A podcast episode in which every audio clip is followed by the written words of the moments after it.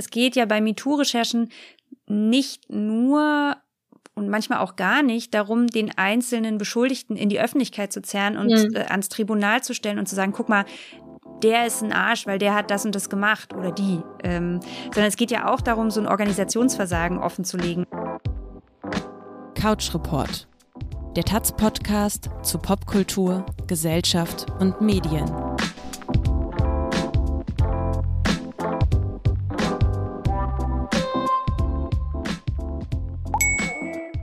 Herzlich willkommen zum Couch Report, dem Taz-Podcast über Gesellschaft, Popkultur und Medien. Und es gibt kaum ein Thema, wo Gesellschaft, Popkultur und Medien so aufeinandertreffen wie beim Thema MeToo.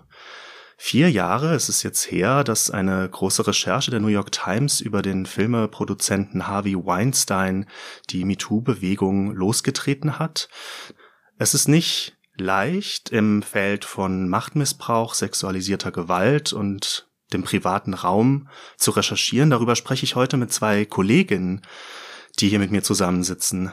Anne Fromm beschäftigt sich intensiv mit dem Thema MeToo, mit Fällen von sexualisierter Gewalt, hat dazu schon einige Fälle ausrecherchiert, unter anderem beim Südwestrundfunk und auch in einem Bistum der katholischen Kirche.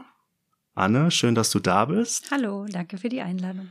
Und zugeschaltet ist uns aus München die Kollegin Viktoria Morasch, die in diesem Jahr einen Fall an Berliner Theater Volksbühne ausrecherchiert hat, wo schwere Vorwürfe gegen den damaligen, muss man sagen, Intendanten Klaus Dörr erhoben wurden. Da ging es um ebenfalls Machtmissbrauch. Es ging um ein System aus Herabwürdigung, aus äh, Übergriffigkeit, vor allen Dingen gegenüber Frauen. Und in der Folge von Victorias Recherche ist der Intendant Klaus Dörr auch von seinem Posten zurückgetreten. Hallo Victoria, schön, dass du da bist. Hallo, freut mich hier zu sein. Ich möchte heute mit euch darüber sprechen, warum MeToo eine der schwierigsten Recherchen ist, die man machen kann. Ich möchte über die Frage sprechen, ob die MeToo-Berichterstattung vielleicht in einer kleinen Krise steckt und wenn ja, wie man aus dieser Krise wieder rauskommt. Wir haben erst vor kurzem erlebt, dass eine MeToo-Recherche beim Ippen Verlag zurückgezogen wurde, weil der Verleger, es ging damals um den Bildchefredakteur Julian Reichelt, der Ansicht war, dass diese Recherche nicht beim Ippen Verlag erscheinen soll. Wir haben auch in den letzten vier Jahren Fälle erlebt, wo Medien sehr dafür kämpfen mussten, dass sie ihre Recherchen überhaupt veröffentlichen durften. Sie mussten das teilweise auch vor Gericht äh, erstreiten und es gab auch immer mal wieder Debatten über den richtigen journalistischen Zugang zur MeToo-Berichterstattung. Victoria, du hast neulich einen Text für uns geschrieben und darin hast du geschrieben, MeToo-Recherchen haben immer gleichzeitig etwas Heldinnenhaftes und etwas Schmuddeliges. Was hast du damit gemeint? Damit meinte ich eigentlich vor allem so die beiden Perspektiven von außen, die ich ähm, häufig so mitkriege. Also entweder ähm, hat das eben was Heldinnenhaftes in dem Sinne, weil man eben durch eine Recherche was verändert hat, was bewirkt hat, was ja viele, was von vielen ja auch das Ziel ist im Journalismus, etwas aufzudecken und ähm, eine Seite der Geschichte zu zeigen, die man so sonst vielleicht nicht so oft hört und mit schmuddelig meinte ich, ist so dieses gemeint, ähm, es geht halt da oft um Dinge, die sich zwei Menschen, zwischen zwei Menschen abspielen, äh, bei denen sonst niemand zugehört hat oder dabei war. Man zitiert dann aus SMS oder E-Mails. Das sind manchmal irgendwelche Einladungen ins Hotel oder ins Bett oder ich weiß nicht was. Und da, ähm, dagegen sträuben sich, glaube ich, manche, die das dann rezipieren und sagen, irgendwie, das geht mich doch nichts an und das ist irgendwie zu privat und, ähm, dazwischen oszillieren so diese Recherchen in der Rezeption, glaube ich, ein bisschen. Anne, gibt es etwas, wo du angefangen hast, MeToo-Fälle zu recherchieren, was ganz anders war, als du es vorher erwartet hättest? Mm, also ich glaube, ich würde gerne einmal sagen, ähm, äh, nur sozusagen zur Frage, wo wir uns so verorten. Also äh, ich würde auch sagen, MeToo-Recherchen sind sehr kompliziert und warum, da kommen wir vielleicht noch drauf. Aber ich finde es schwer, die gleichzusetzen mit anderen. Also jetzt zu sagen, das sind die schwierigsten oder mit die schwierigsten, weiß ich gar nicht. Ich glaube, weil jede Recherche auch wiederum anders ist und das hängt, und das ist vielleicht auch das, was mich am meisten ähm, überrascht hat oder worauf ich nicht so vorbereitet war, sage ich mal. Und das ist meistens die Verfassung der äh, Personen, die betroffen sind. Ich will jetzt nicht das Opfer sagen, die sehen sich gar nicht alle selber als Opfer, aber sozusagen die Betroffenen, die ja auch nicht selten diejenigen sind, die aktiv werden und sich an Medien wenden oder an Vertrauensstellen, was dann wiederum zu Medien kommt und so. Also viele dieser Recherchen sind ja angestoßen, sage ich mal, aus zumindest aus dem Umfeld der Betroffenen. Von daher sind es nicht alles gebrochene Persönlichkeiten, aber ich habe schon das Gefühl, was schwierig ist an MeToo-Recherchen, ist der Umgang und die Verantwortung, die man für Betroffene hat. Also es kann äh, gerade das, was wichtig ist im Journalismus, äh, ganz viele Informationen sammeln, alle Details nachrekonstruieren. Äh, das kann eben für Betroffene von sexualisierter Gewalt, je nach der Schwere der Straftat oder der, des Übergriffs, kann das total retraumatisierend sein, wenn man sie zum Beispiel, erzähl doch mal, wie war denn das Wetter, was hast du gegessen, was hattest du an an dem Tag und so. Und das sind, ist aber eben journalistisches Handwerk, was man braucht, um sich ein Bild dessen zu machen, was da passiert ist. Und das kann eben dazu führen, dass die Betroffenen dann retraumatisiert werden oder dass sie auch im Laufe der Recherche mit Dingen konfrontiert werden, auf die sie nicht vorbereitet waren, mit denen sie nicht gerechnet hat, weil was ganz Wesentliches in so einer Recherche ist ja auch, ähm, die Geschichte erstmal zu überprüfen, den Vorwurf zu überprüfen, was dann auch natürlich dazu führt, dass man konfrontiert wird mit man hat die Version der Betroffenen, die schildert den Vorgang so und so und dann fängt man an, im Umfeld zu recherchieren und dann sagen Leute, na, aber wieso? Das war doch gar kein Übergriff. Die hatte doch ein Verhältnis mit dem oder die wollte das doch auch. Und äh, ich habe selber schon erlebt, dass man dann wiederum natürlich, um sauber zu arbeiten, die Betroffene damit konfrontieren muss mit diesem Vorwurf, um zu gucken, was sagt sie dazu oder wie rechtfertigt sie das, was dann wiederum dazu führen kann, dass die Personen damit schwer umgehen oder irgendwie zusammenbrechen oder so.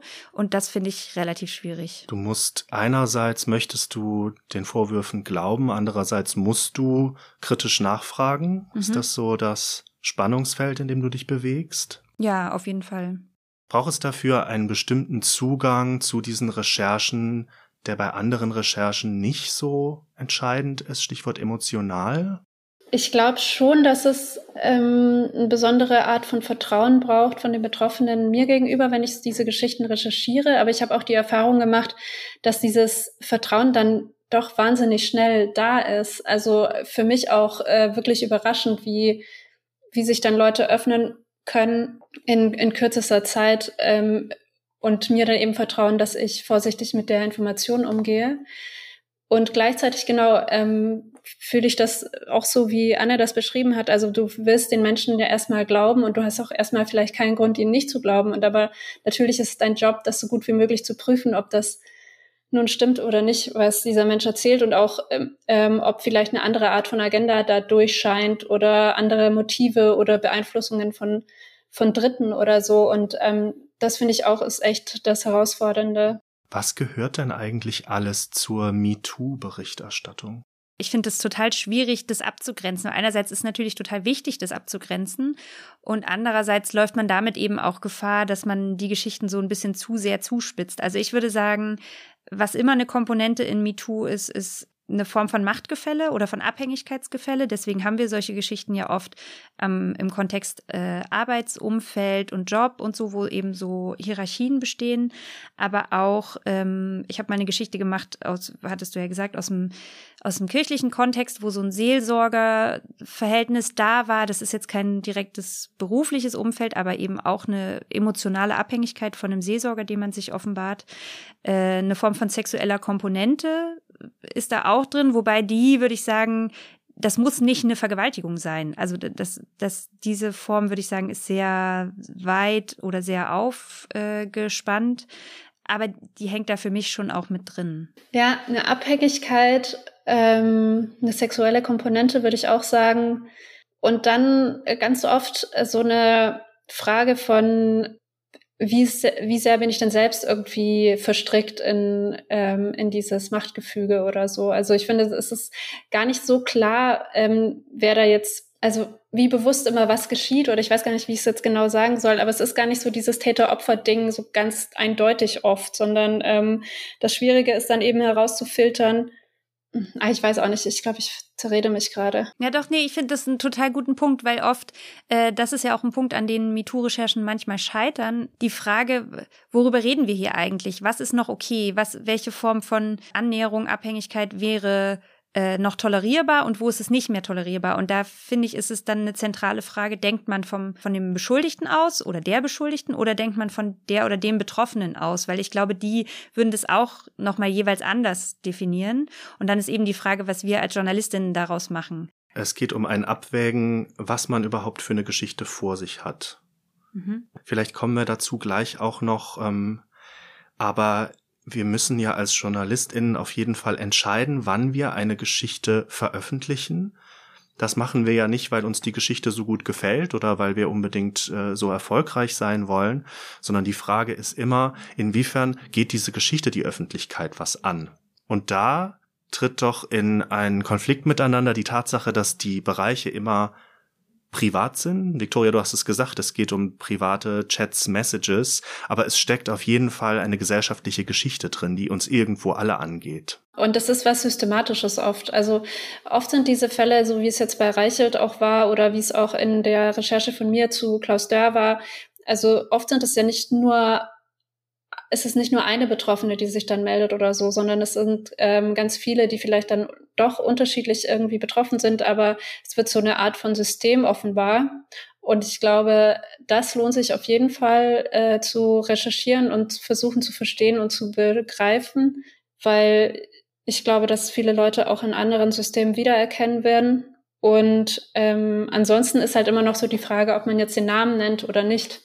Und da muss man eben auch abwägen, ob das öffentliche Interesse groß genug ist oder nicht. Also ich finde beim Stichwort öffentliches Interesse noch ganz entscheidend, es geht ja bei MeToo-Recherchen nicht nur und manchmal auch gar nicht darum, den einzelnen Beschuldigten in die Öffentlichkeit zu zerren und mhm. ans Tribunal zu stellen und zu sagen, guck mal, der ist ein Arsch, weil der hat das und das gemacht oder die. Ähm, sondern es geht ja auch darum, so ein Organisationsversagen offenzulegen. Und deswegen ist eben so ein Fall wie Reichelt oder auch Weinstein äh, total interessant, weil die erzählen natürlich was über diese Männer in Machtpositionen, wie sie ihre Machtposition ausgenutzt haben. Und also vielleicht einmal sozusagen for the record, die Vorwürfe gegen Reichelt sind ja ganz andere als gegen die von Weinstein. Das war ja nochmal, da ging es ja wirklich um Vergewaltigung bei Weinstein und so.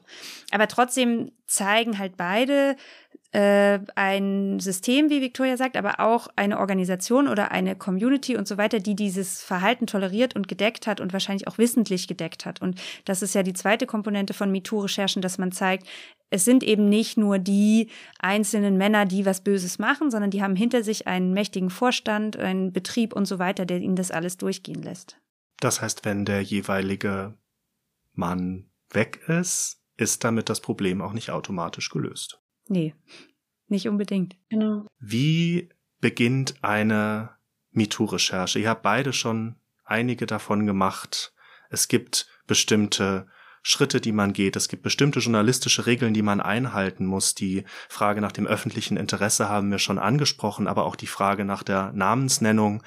Ich würde das gerne, soweit es euch möglich ist, an Beispielen durchgehen damit auch diejenigen, die den Podcast hören, eine Vorstellung davon bekommen, was ihr da eigentlich macht. Es ist klar, dass ihr nicht über jede Geschichte, die ihr gemacht habt oder noch macht, eindeutig sprechen könnt. Das ist oft gefährlich vielleicht für die Betroffenen oder auch strategisch unklug für euch. Ich würde es trotzdem gerne versuchen, ich würde davon ausgehen, so eine MeToo-Geschichte, die fängt eigentlich immer an, damit, dass ihr von irgendwo einen Tipp bekommt oder sich jemand an euch wendet. Stimmt das?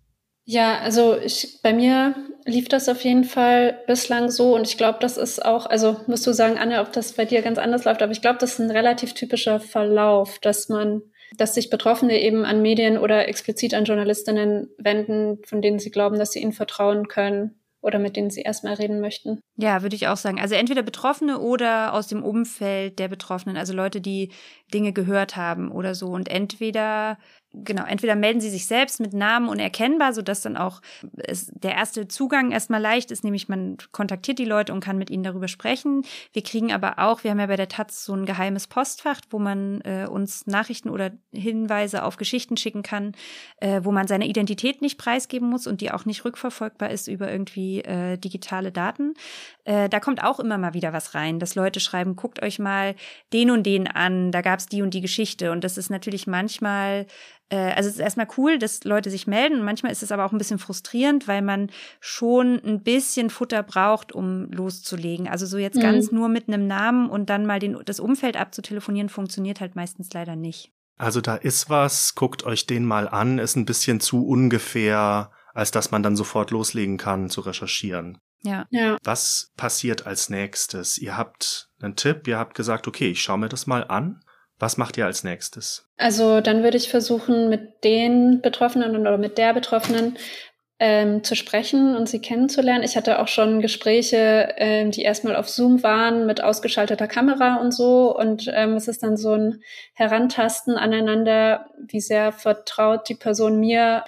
Und dann spricht man oft und viel miteinander und versucht, also sowohl das Vertrauen aufzubauen, als auch eben zu prüfen, ob die Person vertrauenswürdig selbst ist. Also das ist so ein bisschen so ein Seiltanz, ehrlich gesagt. Und ähm, bei dieser Recherche kann es halt auch immer passieren, dass dann das Gegenüber sagt, so, nee, ich will doch nicht, ich äh, habe es mir ganz anders überlegt, ich habe jetzt doch Angst oder ich mag dich nicht mehr oder ich habe, ich weiß nicht, irgendwas in meinem Leben hat sich geändert und alles, es läuft ins Nichts hinaus erstmal. Und vielleicht zu der Frage, wie macht man das? Also wie, wie checkt man sozusagen die Geschichte oder die Person? Was natürlich immer hilft, sind Dokumente, irgendeine Form von Verschriftlichung, ähm, WhatsApp-Nachrichten, wie äh, Victoria gesagt hat, alles, was es so gibt an E-Mail-Verkehr und so weiter. Das hilft einerseits für das Checken und andererseits aber auch im Nachhinein, wenn es dann wirklich darum geht, dass man eine Geschichte macht. Wie, wie bereitet man die auf? Was haben wir selber? Wir müssen uns ja juristisch auch presserechtlich absichern und so weiter. Da ist sowas schon sehr hilfreich. Das heißt, ihr wühlt euch auch ein bisschen durch teilweise uralte E-Mail-Wechsel, Chatwechsel, vielleicht auch Gedächtnisprotokolle. Genau, all das, also so viel wie möglich, auf jeden Fall. Wie lange, wie lange dauert das denn von dem Tipp im gesicherten Postfach bis hin, dass man wirklich sagt, so, okay, diese Geschichte schreibe ich jetzt auf? Uff, kann man so pauschal gar nicht sagen, würde ich sagen, Victoria, oder? Es kommt auch darauf an, wie viel Betroffene man hat, äh, wen man so im Umfeld abklappern kann, was man über die beschuldigte Person rauskriegt. Genau, ich glaube auch, es ist schwer, das so pauschal zu sagen. Und habt ihr viele Tipps, ich will jetzt noch nicht Geschichten sagen, aber viele Tipps in dieser Phase bereits dann nicht gemacht? Also ich glaube, ich habe mehr Geschichten anrecherchiert, also MeToo-Geschichten anrecherchiert und nicht gemacht, als ich tatsächlich dann aufgeschrieben habe. Aus unterschiedlichen Gründen, so. Aber ähm, ich finde, das ist auch charakteristisch für MeToo-Geschichten. Anders als bei anderen Recherchen, wo man, wenn man einen Vorwurf nicht erwiesen kriegt, kann man dann auf einen anderen ausweichen oder einen Nebenaspekt der Geschichte erzählen. Das ist eben bei MeToo nicht so. Wenn man den zentralen Aspekt nicht hart bekommt, wie man im Journalismus sagt, also nicht bewiesen, dann ist die Geschichte tot. Und das kann an unterschiedlichen äh, Stationen der Geschichte und der Recherche immer wieder passieren. Ja, auf jeden Fall. Ich habe auch viel mehr recherchiert und ausprobiert, als dann am Ende in Texte geflossen ist. Das muss doch wahnsinnig frustrierend sein. Also natürlich geht es hier nicht primär um unsere Eitelkeiten als Journalistin, aber trotzdem, was macht es mit euch? Wie geht ihr damit um? Also ehrlich gesagt gehe ich also schon so mit der Annahme rein in solche Recherchen auch, dass das jetzt nicht unbedingt äh, in einen total ausgegorenen Text äh, münden wird. Also es ist erstmal so ein Herantasten und gucken, was da so vor einem liegt. Ja, aber klar, es ist schon frustrierend, weil es gibt ja auch die Recherchen, wo man der Geschichte an sich schon glaubt und der Version der mhm. Betroffenen mhm. und wirklich glaubt, da ist was passiert und es war nicht in Ordnung, was da passiert ist und vielleicht auch systemisch passiert oder so. Aber man kriegt es letztlich einfach nicht so fest bewiesen, weil was ja auch in Deutschland und äh, überall, würde ich sagen, ein hohes Gut ist, ist äh, auch ein Beschuldigter hat ein Recht auf Privatsphäre und auf presserechtlich kann Ansprüche geltend machen und so. Das heißt, man kann auch nicht jedes Gerücht, nur weil man noch so überzeugt davon ist, dass es stimmt, oftmals kann man es eben dann doch nicht aufschreiben, weil man es halt nicht letztlich bewiesen kriegt. Und das ist bei MeToo-Geschichten eben oft so, weil es sind halt Geschichten, die passieren zwischen zwei Personen oder zwischen wenigen Personen und das dann, klar, wir sind keine Staatsanwaltschaft, aber trotzdem das dann so nachzuweisen, dass man das wirklich aufschreiben kann, ist eben oft schwierig. Und dann, genau, wenn es platzt, vor allem wenn es mehrmals hintereinander solche Geschichten platzt, finde ich das frustrierend auch für die Betroffenen, weil die wenden ja. sich natürlich an die Medien mit der Hoffnung, dass da was kommt und suchen so eine ganz spezifische Form der Gerechtigkeit. Und da muss man dann auch ein bisschen aufpassen, dass man sich da nicht zu nah sozusagen so ran begibt. Aber ja, es tut mir dann trotzdem leid für die Leute. Ich finde, das ist auch was total Schwieriges an diesen Sachen, ähm, dass die Menschen, die sich da an einwenden, so große Erwartungen haben, die man teilweise eben gar nicht erfüllen kann. Also es ist auch echt nicht so leicht, damit umzugehen. Und zu, nochmal zu dem, ähm, zu den Sachen, die man hart kriegt und die man nicht hart kriegt, das ist ja auch so selbst die Geschichten, die dann Texte werden. Ähm, diejenigen, die das recherchiert haben, wissen natürlich noch viel mehr, was dann am Ende gar nicht in der, in der Zeitung landen darf. Also es ist immer so ein Abwägen von was darf ich jetzt wirklich schreiben. Das ist dann am Ende fast nur ein kleiner Teil. MeToo-Recherchen und auch andere Recherchen sind sehr zeitaufwendig. Diese Zeit kostet Geld. Sie können unsere MeToo-Berichterstattung, unsere Klimaberichterstattung, unsere Podcasts, unsere Berichterstattung über innere Sicherheit helfen zu finanzieren über unser freiwilliges Bezahlmodell Taz Zahlig. Das ist taz.de zahlig, taz.de schrägstrich zahlig. Auf diese Weise können Sie nicht nur unsere Recherchen finanziell unterstützen, sondern Sie helfen auch, dass die Texte, die wir am Ende schreiben, für alle sichtbar bleiben. Ohne Paywall und für immer. Anne und Victoria, ihr habt euch also entschieden, aus diesem Tipp, den ich irgendwann mal in mein Postfach bekommen habe, mache ich jetzt eine Geschichte. Ihr habt ungefähr eine Vorstellung davon, wie diese Geschichte aussieht, auf welcher Ebene sie sich abspielt, mit was für Vorwürfen haben wir es hier zu tun, dann müsst ihr als nächstes versuchen, das, wie ihr eben schon gesagt habt, hart zu kriegen. Hart kriegen nennen wir das, wenn wir einen Vorwurf bewiesen bekommen, entweder durch ein Dokument oder zwei unabhängige Aussagen, die das belegen. Wie könnt ihr Sachen hart kriegen? ohne dass ihr die Betroffenen, die davon vielleicht Nachteile erfahren werden, unnötig exponiert in der Öffentlichkeit. In der Öffentlichkeit, also in der Öffentlichkeit exponieren muss man sie ja nicht. Also es haben ja auch die ähm, Betroffenen, die sich an uns wenden, die Wahl, äh, anonym zu bleiben, auch wenn aus einem journalistischen Blick natürlich ähm, auch gut ist, die Klarnamen zu haben. Aber klar, das meinte Anne ja vorhin auch schon, dass es ein schwieriges Abwägen ist zwischen Retraumatisieren und überprüfen. Ich habe da kein Rezept, ehrlich gesagt. Also ich versuche das irgendwie so ähm, empathisch wie möglich zu machen. Ich würde sagen, das hängt auch von den Betroffenen ab. Also manchmal hat man auch ähm, Betroffene, die sind total kämpferisch und sind äh, den, also da muss man ein bisschen aufpassen, dass man denen ganz genau erklärt, wie man arbeitet und warum man was macht. Aber man muss jetzt nicht Angst haben, dass die Gefahr laufen, retraumatisiert zu werden. Und die wollen dann vielleicht trotzdem mit einem anderen Namen genannt werden, aber gar nicht unbedingt, weil sie mit der Tat, also sich von der Tat äh, oder von der ganzen Geschichte distanzieren, sondern eher, weil sie sagen, ja, das Internet vergisst nicht, ich will nicht mein Leben lang mit dieser Geschichte äh, in Verbindung gebracht werden oder so. Und trotzdem sind das dann Personen, die einem ganz selbstverständlich alles erzählen und alles mhm. zur Verfügung stellen und so weiter. Das stimmt. Oft sind ja auch diese Menschen tougher, als man jetzt so vielleicht von außen mhm. ähm, annehmen würde. Was kommt, wenn ihr das Gefühl habt, dieser Text ist bereit, der kann diese Woche erscheinen? Wie geht's weiter?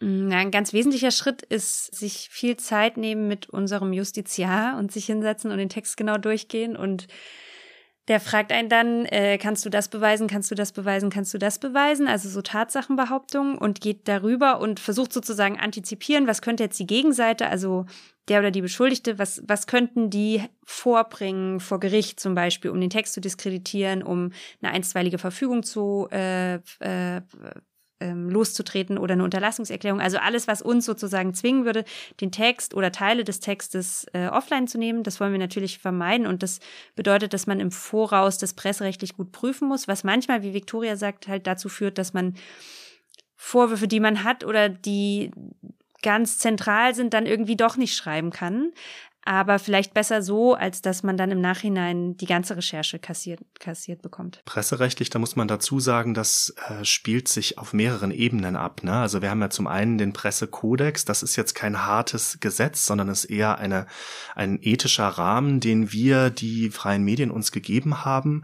Zum anderen ist man aber auch gebunden durch das Persönlichkeitsrecht äh, zum Schutz der äh, Persönlichkeit der Einzelnen, die in dem Text vorkommen und manchmal auch noch durch das Urheberrecht. Das ist nicht unbedingt immer so direkt, ähm, dass man denkt, dass es was damit zu tun hat, aber das ist gerne ein Umweg, der benutzt wird, um einen davon abzuhalten, etwas zu ähm, etwas zu veröffentlichen. Also vielleicht das Urheberrecht, äh, das ist nicht so intuitiv. Vielleicht muss man das noch mit einem Satz mehr erklären, wenn man jetzt gerade, wie Victoria auch schon gesagt hat, man veröffentlicht dann SMS, E-Mails und so weiter, dann könnte potenziell der Beschuldigte kommen und sagen, das habe ich persönlich in der Mail geschrieben, du darfst das nicht veröffentlichen. Das ist genau, das ist so ein totaler Umweg. Äh, das ist natürlich prinzipiell richtig, habe ich aber ehrlich gesagt noch nie selber erlebt und auch noch nie irgendwo gehört, dass das letztlich dazu geführt hat, eine ganze MeToo-Recherche zu kippen. Ich glaube, es geht eher um die Frage Persönlichkeitsrecht, Persönlichkeitsrecht des Beschuldigten.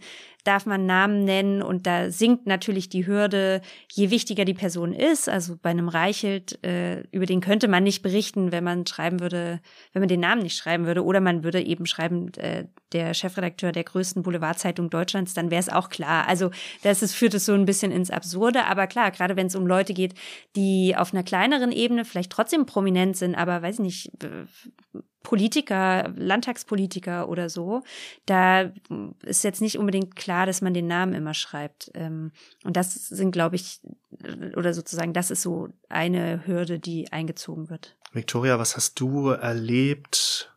Vielleicht äh, schon während der Veröffentlichung oder im Nachgang der Veröffentlichung an Gegenwehr?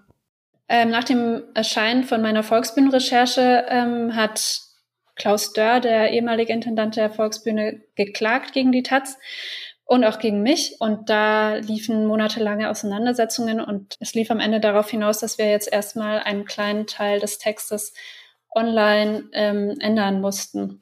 Und was ich jetzt auch in der Recherche erlebt habe und was ich ehrlich gesagt erschreckend fand, also auch nochmal unter dem Stichwort, wie viel Verantwortung trägt man für die Betroffenen, dass äh, die Betroffenen, zu denen ich recherchiert hatte, der Text ist auch nicht erschienen, ähm, hatten ihre Vorwürfe schon mal, also es ging, sage ich mal, um eine Organisation, in der das passiert ist. Und die Betroffenen hatten innerhalb der Organisation schon mal versucht, gegen den Beschuldigten vorzugehen und hatten verschiedene Verfahren versucht einzuleiten und sozusagen in so einer Halböffentlichkeit das, die Vorwürfe schon mal erhoben.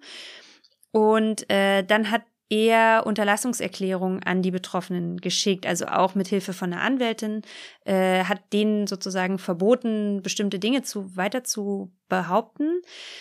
Was natürlich dazu führt, dass sie diese Vorwürfe auch mir gegenüber nicht mehr unbedingt behaupten können, beziehungsweise dass schon klar ist, sollten sie das nochmal machen und sollten wir das dann veröffentlichen, dann kann er sozusagen den nächsten gerichtlichen Schritt eingehen. Also das ist sozusagen so eine Form der Einschüchterung aus meiner Perspektive, die äh, schon läuft, bevor man überhaupt irgendwas geschrieben hat und wo man sich dann als Journalistin natürlich auch fragt, ähm, ja, also natürlich habe ich ein Interesse daran, diese Geschichte aufzuschreiben und das zu recherchieren und gleichzeitig will ich ja auch niemanden mehr in Gefahr bringen, als er sowieso schon ist. Was ich auch schon erlebt habe, sind zum Beispiel, das fällt mir jetzt ein, ähm, auch so Anwaltsbriefe von so fancy Londoner Anwälten, die dann versuchen, tatsächlich mich einfach auch als Person irgendwie so einzuschüchtern und äh, teilweise zu beschimpfen und auch meine Arbeit als irgendwie, ich weiß nicht, dumm oder was darzustellen. Ich meine, das hat mich jetzt nicht irgendwie weitgehend beeindruckt oder so, aber ich fand schon interessant, wie solche Anwälte und so äh, Beschuldigte dann auch arbeiten. Das heißt nicht auf Basis eines rechtlichen Vorwurfs, dass du dich angeblich irgendeines Rechtsbruchs schuldig machst, wenn du weiter recherchierst, sondern der Versuch einer Einschüchterung durch Herabwürdigung. Habe ich das richtig verstanden? Genau, die haben dann gemerkt, dass ich eben weiter an dem Thema noch dran bin und mir so andere Aspekte anschaue äh, und haben dann, glaube ich, vorsichtshalber mal so einen äh, Brief rausgehauen, ähm, um mich so mich einzuschüchtern. Und haben gehofft, dass du dich davon beeindrucken lässt. Hm. Nehme ich an. Hast du nicht, offensichtlich. du hast dich nicht beeindrucken lassen. Aber es könnte ja auch natürlich sein, wenn man jetzt nicht so viel Erfahrung hat, dass man in diesem Moment sagt, ich bin hier zwar schon seit einem Vierteljahr an der Recherche dran, aber jetzt wird's mir gerade alles zu viel. Jetzt wächst es mir über den Kopf. Ja, ich glaube, in diesen Momenten ist es wichtig, eben eine Redaktion im Rücken zu haben. Also ich habe das dann auch meinem Ressortleiter geschickt und ähm, der hat das dann eben auch so gesehen wie ich, dass man da jetzt nicht besonders viel drauf geben muss. Aber ich stelle es mir eben für freie Journalistinnen und Journalisten total schwer vor, solche Recherchen zu machen zum Beispiel. Ja, das stimmt. Vor allem auch, weil sie oft sehr lange dauern. Das hatten wir ja eben schon. Und äh, wenn man dann am Ende ein bestimmtes Honorar für die Text oder die Zeilenlänge kriegt, die man abgegeben hat, das deckt eben in den meisten Fällen überhaupt nicht das, was man an Arbeit reingesteckt hat. Und das kann man nur leisten, wenn man entweder eine faire Redaktion hat, die das irgendwie abfängt, äh, oder eben fest angestellt ist irgendwo und das über so ein monatliches, äh, über einen monatlichen Lohn halt ausgleichen kann. Ja. Es ist im Bereich Investigation schon investiert worden in den letzten Jahren. Ähm, man hat aber auch gemerkt, dass jetzt zum Beispiel bei der Zeit nach der großen Recherche im Zeitmagazin über den Filmproduzenten Dieter Wedel, äh, nachdem es auch viele Diskussionen gab, eben nichts in der Größenordnung mehr bei der Zeit erschienen ist. Es gab eben diesen Fall zusätzlich neulich beim Ippen Verlag. Es gab eben auch die Redaktionen von BuzzFeed und Weiß, die sich in eine Recherche sehr tief eingearbeitet haben im vergangenen Jahr und dann vor Gericht dafür streiten mussten, dass die überhaupt erscheinen durfte. Also es gibt wahnsinnig viel Gegenwind. Aus eurer Sicht, was müssen Medienhäuser leisten? Was müssen sie zur Verfügung stellen, euch, den Recherchierenden, damit ihr das machen könnt, damit ihr eine solche Recherche bis zum Ende bringen könnt? Also ich habe immer wieder gemerkt, dass es äh, mir total gut tut, äh, in allen Recherchen, aber gerade in denen, in einem Team zu arbeiten. Also entweder im Team zu recherchieren oder zumindest Leute um sich drumherum zu haben, die die Zeit und die Nerven haben, mit einem bestimmte Dinge durchzugehen. Weil es ist ja nicht nur so, dass äh, der Anwaltsbrief, den Victoria gerade erwähnt hat, äh, einen einschüchtert, sondern ich weiß nicht, wie es dir geht, Victoria, aber es ist ja in solchen Recherchen schon, äh, kommt immer wieder vor, dass man denkt dann, man hat den Vorwurf verstanden und man hat verstanden, was passiert und dann redet man doch mit jemandem, vielleicht eher der Gegenseite, um es jetzt mal ganz schwarz-weiß zu malen, die ein Interesse daran hat, die Geschichte anders darzustellen und dann steht man wieder da und denkt, oh, ich weiß gar nicht, was passiert ist und wem ich hier glauben kann und so. Und da finde ich es eben total zentral, dass man eine Ressortleitung oder halt ein Team hat, mit dem denen man sich hinsetzen kann und immer wieder sagen kann, okay, was haben wir, was wissen wir, äh, was können wir machen, was, was können wir vertreten nach außen, was wir veröffentlichen, was nicht und so weiter. Und deswegen so ein, ein Investigativer irgendwo oder eine Investigative, die sowas recherchiert, reicht, glaube ich, nicht aus. Also man ist da, man braucht auf jeden Fall jemanden, der einem so Feedback gibt in so solchen Momenten. Vertrauen, mal in so eine Richtung zu gehen, wo man sagt, hey Leute, es kann sein, dass da nichts dabei rauskommt, aber ich setz mich da jetzt mal drei Tage dran, bitte lasst mich in Ruhe. Ja, ja, genau. auf jeden Fall. Und was für, glaube ich, so eine Teamfrage auch zentral ist, dass man gemischt geschlechtliche Teams hat, weil wir immer wieder auch in, in MeToo-Recherchen überlegen, wenn wir jetzt versuchen, den Beschuldigten vor seiner Haustür abzufangen und auf die Vorwürfe anzusprechen, ist es besser, wenn es eine Frau macht oder ist es besser, wenn es ein Mann macht? Also ich glaube, gerade in solchen Recherchen ist es total, spielt die, die Komponente Geschlecht mal wirklich eine total zentrale Rolle. Mhm. Andersrum, wem vertraut sich eine betroffene Person eher an im Moment des Erstgesprächs? Klar, wahrscheinlich eher einer Frau. Ihr seid ja auch in Kontakt mit anderen JournalistInnen, die Ähnliches machen wie ihr, in anderen Häusern vielleicht auch frei. Ähm, wir haben jetzt so ein bisschen darüber gesprochen, was braucht man, was braucht man so im Hintergrund, um das alles machen zu können. Habt ihr das Gefühl, das wird eher mehr, diese Strukturen werden aufgebaut oder es wird eher weniger?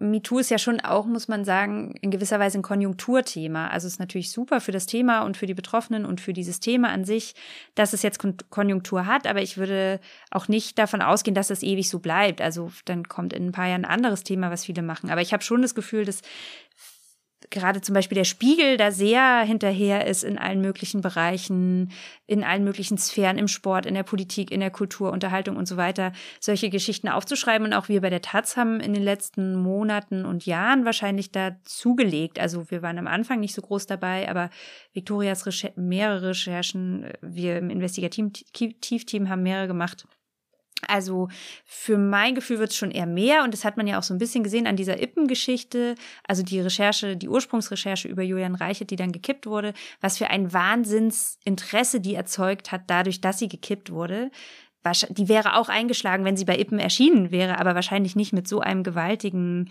Boom, wie das jetzt halt passiert ist. Und es zeigt eben, das Interesse an dem Thema ist, würde ich sagen, ungebrochen und auch die Möglichkeiten, das woanders dann zu veröffentlichen, wie eben im Spiegel, sind halt da. Äh, ich glaube auch, dass das Interesse total da ist. Ähm, und ich glaube, äh, es ändert sich gesellschaftlich tatsächlich was. Ich habe aber auch von Kollegen gehört, die äh, in der Redaktion so ein bisschen gegen Wände gerannt sind mit MeToo-Recherchen. Also bei denen dann die Chefs oder die Chefinnen äh, gesagt haben, das ist mir irgendwie zu heikel und ähm, lass da mal lieber die Finger davon. Also ich glaube, das gibt's schon auch so. Du hast trotzdem neulich bei uns geschrieben, äh, MeToo in Deutschland, das geht gerade erst los. Was hast du damit gemeint?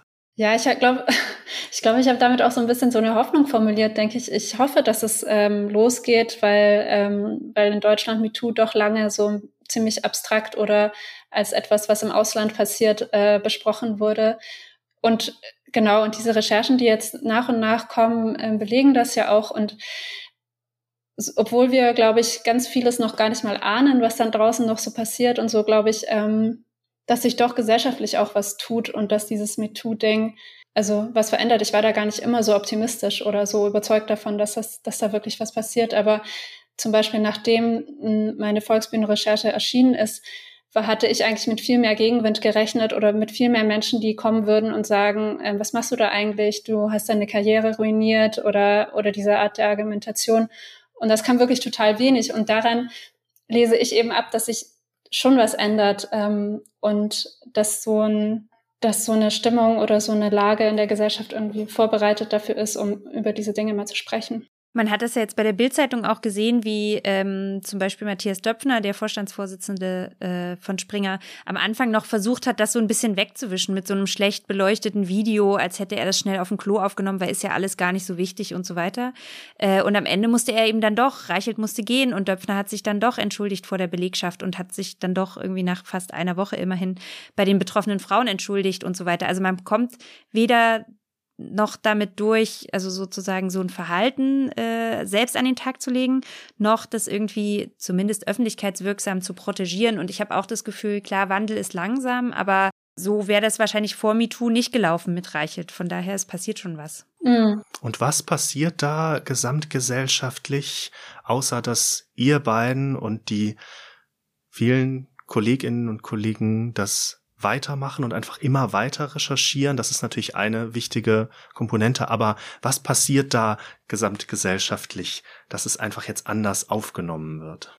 Ich glaube, äh, die Einschätzung davon, was persönliche Grenzen sind, ähm, wird, wird überdacht. Da gab es einfach in früheren Generationen ein ganz anderes Verständnis davon, was man eigentlich mit sich machen lässt und was nicht. Und das habe ich zumindest in diesem Film- und Theaterbereich äh, total viel gehört, dass, das, dass darüber nachgedacht wird. Auf beiden Seiten auch. Also ich meine, die, die Negativauslegung dessen ist äh, ja die Argumentation, ja, darf man denn heute gar nichts mehr, darf man noch nicht mal mehr ein Kompliment machen und so. Aber allein, dass es diese Verunsicherung gibt auf Seiten der oft ja äh, Männer oder zumindest Beschuldigten, äh, das zeigt ja schon auch, dass sich da auf dieser Seite auch was erschüttert. Mhm.